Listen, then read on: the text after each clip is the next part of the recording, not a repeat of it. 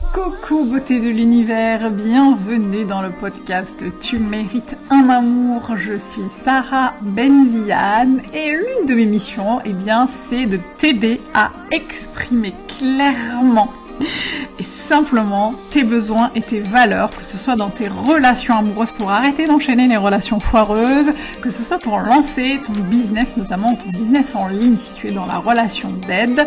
Et euh, je t'accompagne euh, à faire tout cela, y compris dans ta vie personnelle, euh, dans ta vie sociale, dans ta vie familiale, dans ta vie amicale.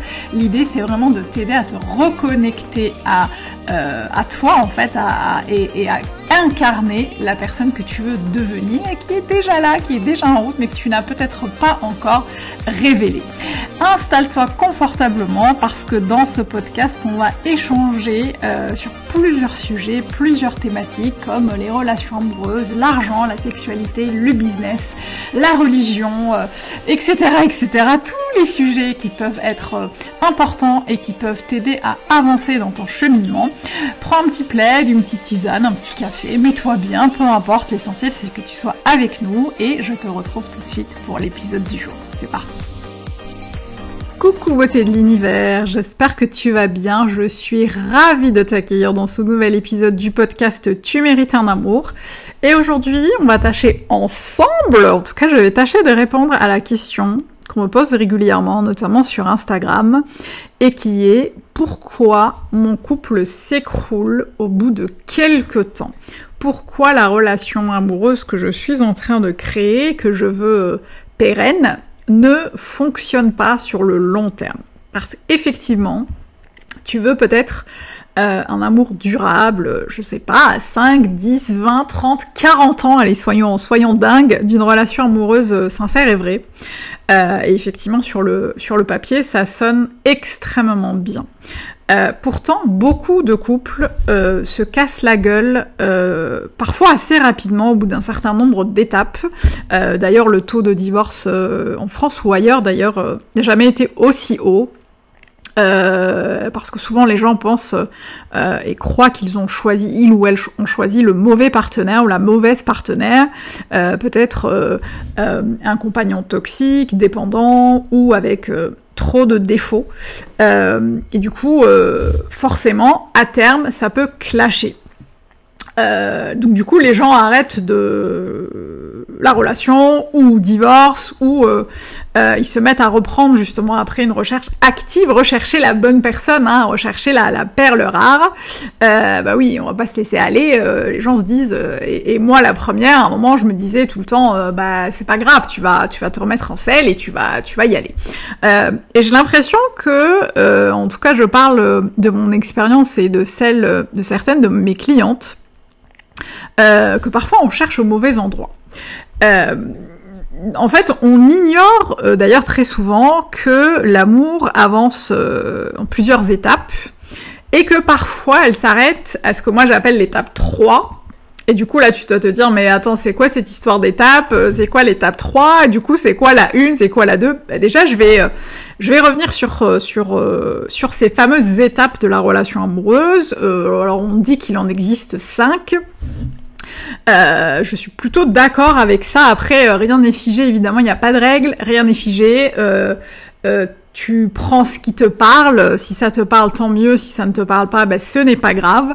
mais les, cinq étapes de la relation amoureuse, c'est alors la première, évidemment, le fait de de rencontrer quelqu'un avec qui on s'entend bien, les fameux papillons dans le ventre. Bon, ça c'est encore un autre sujet et je vais te mettre le lien d'un épisode dédié aux papillons dans le ventre qui s'intitule Faut-il avoir les papillons dans le ventre au début de la relation amoureuse pour que, pour que ça marche quoi?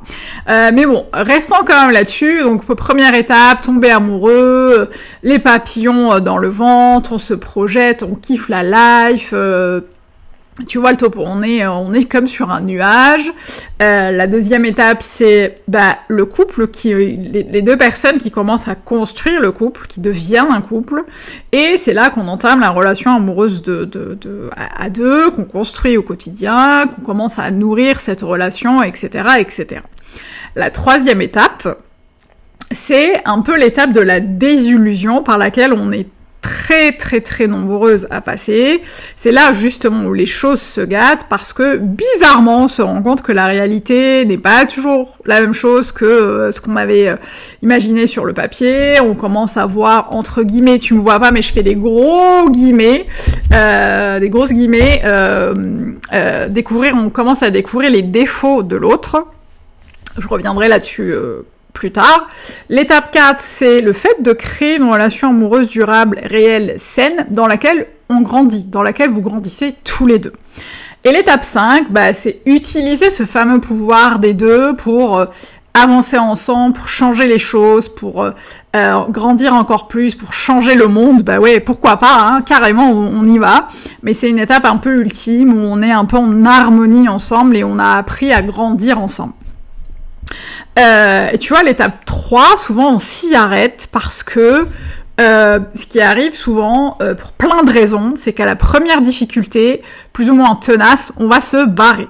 Je ne te parle pas ici de relations toxiques, hein, des dépendances, de, de, des violences, des choses hyper mauvaises qui t'obligent à partir, et bien évidemment que tu te barres, je parle de cette désillusion qu'on peut avoir quand on se rend compte que finalement le prince charmant qu'on imaginait être sur son cheval blanc, bah il rote, il laisse traîner ses chaussettes. Je caricature pour que tu comprennes, hein, mais vraiment euh, on est on est sur de la caricature, je te l'accorde, mais pour que tu comprennes comment euh, comment voilà pour que tu comprennes mieux.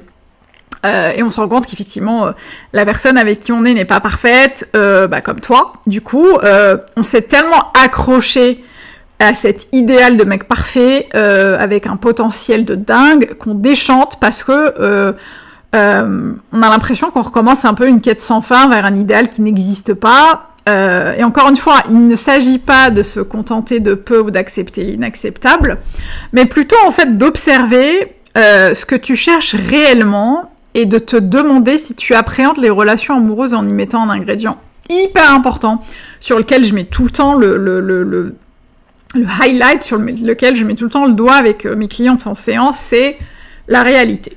Euh, tu vois, mon mari, c'est l'amour de ma vie, mais clairement, il n'est pas parfait. Je ne suis pas parfaite, loin de là. Il a des défauts comme moi, comme tout le monde. Certains me rendent dingue. Euh, je pense que je dois le rendre dingue aussi.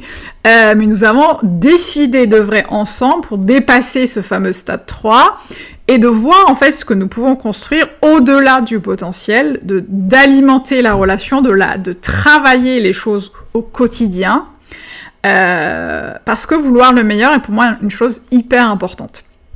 Mais ce qui est encore plus important, c'est vraiment de voir les choses comme elles sont réellement.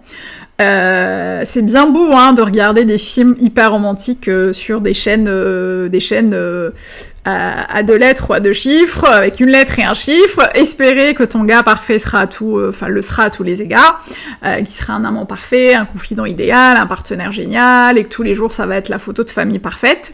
Mais elle ne le sera pas tous les jours. Et je pense que ce qui parfois pêche, c'est qu'on va avoir tellement tendance à se projeter sur le potentiel, on va se projeter tellement dans des choses qu'on imagine parfaites, qu'on ne prend pas forcément le temps de creuser en soi pour voir ce qui est, ce qu'on veut vraiment, si, qu'on ne prend pas le temps de faire le point sur ses besoins et ses valeurs, de comment on veut construire la relation, comment on veut se sentir, comment on va euh, dealer avec les challenges du quotidien, euh, et du coup, bah, euh, c'est ça qui fait que parfois, à la troisième étape, on se dit ah non, mais c'est pas du tout la personne que je voulais avoir dans ma vie, euh, donc je me barre. donc c'est pour moi, c'est vraiment important de, de, de de prendre en fait conscience qu'il y a un cheminement qui se fait dans la relation amoureuse, qu'il y a des choses du quotidien et c'est et c'est ok, c'est normal. Et d'ailleurs, ce que je dis souvent à mes clientes, c'est que c'est hyper important dès le début d'appréhender le quotidien avec beaucoup de d'humilité et de justement euh, arrêter de sortir de ce de enfin sortir plutôt de ce truc de ouais mais le quotidien le quotidien le quotidien c'est quelque chose sur lequel tu ne pourras jamais rogner. Si tu veux une relation sérieuse, si tu veux t'engager avec quelqu'un, si tu veux vivre avec quelqu'un, si tu veux te marier avec quelqu'un, ça va être quelque chose de très, enfin c'est utopique de se dire euh, ouais on va réinventer la roue euh, tous les jours, euh, on va se faire des dîners romantiques tous les jours, il va m'offrir des fleurs tous les jours et ça va être petit et joli tous les tous les week-ends. Ce n'est pas quelque chose parfois qui se fait sur le long terme et c'est ok. Ça va être hyper important d'apprendre à dealer avec le quotidien. Et d'ailleurs, ça, c'est un truc qu'un jour mon mari m'a dit. Il m'a dit, c'est pas sur le quotidien qu'il va falloir qu'on travaille, c'est pas sur le quotidien qu'il va falloir qu'on trouve des, des, des, réponses, parce que le quotidien, c'est un truc incompressible, c'est un truc sur lequel on pourra jamais rogner parce qu'il fait partie de nous. Le quotidien fait partie de nous. Ça va être euh, ce qui va être important, c'est comment on avance avec ce quotidien, comment on fait pour réinventer les choses avec ce quotidien, et limite, ne plus en faire l'ennemi public numéro un, et en faire quelque chose, un élément qui fait partie intégrante de la relation, et d'essayer de voir au-delà de ça pour que justement on puisse avancer au-delà de cette fameuse troisième étape. Euh, et qu'on puisse justement arriver à créer une relation qui soit pérenne, saine et qui nous permette de grandir et qui nous permette d'être à 100% nous-mêmes. Euh, voilà, c'était important de, parler de ça parce que je sais que c'est quelque chose, que c'est un sujet qui revient assez régulièrement sur la table. Euh, j'espère que ça t'a aidé, j'espère que cet épisode t'a plu. Si c'est le cas, n'hésite pas à le commenter si la plateforme le permet ou à le noter. C'est toujours hyper gratifiant euh, bah, de savoir que mon travail euh, euh, vous plaît et qu'il vous permet de cheminer et d'avancer. Merci pour ton écoute. moi, je te retrouve au prochain épisode et n'oublie pas d'ici là, tu mérites tout un amour et moins que ça, tu ne prends pas. Ciao